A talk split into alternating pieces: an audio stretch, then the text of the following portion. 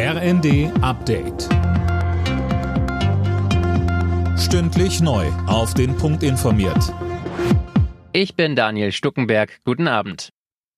In einer aktuellen Stunde des Bundestags hat die Union die AKW-Entscheidung der Bundesregierung kritisiert.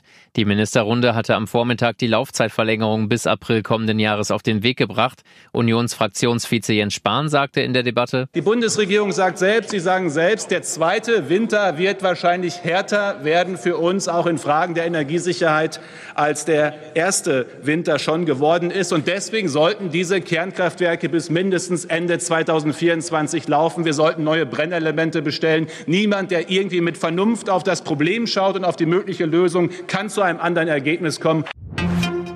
Verkehrsminister Wissing hat zurückgewiesen, dass das geplante 49-Euro-Ticket zu teuer ist.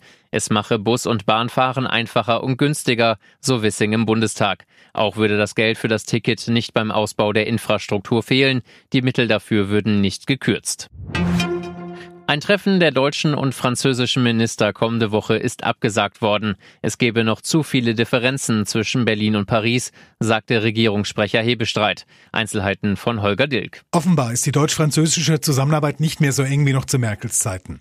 Regierungssprecher Hebestreit sagte in Berlin, es gebe eine ganze Reihe von unterschiedlichen Themen, bei denen beide Regierungen noch keine einheitlichen Positionen hätten. Auch hätten einige Ministerinnen und Minister angesichts der aktuellen Lage andere Termine. Ob es zu einem Treffen Scholz mit Staatschef Macron zum geplanten Termin in einer Woche komme, werde noch diskutiert. In Kartoffelchips finden sich häufig hohe Schadstoffwerte. Das hat die Stiftung Warentest bei einer Untersuchung herausgefunden. Dabei bekamen Markenprodukte und auch Biochips häufig ein mangelhaft oder nur ein ausreichend. Gut bewertet wurden unter anderem die Eigenmarken von Discountern. Alle Nachrichten auf rnd.de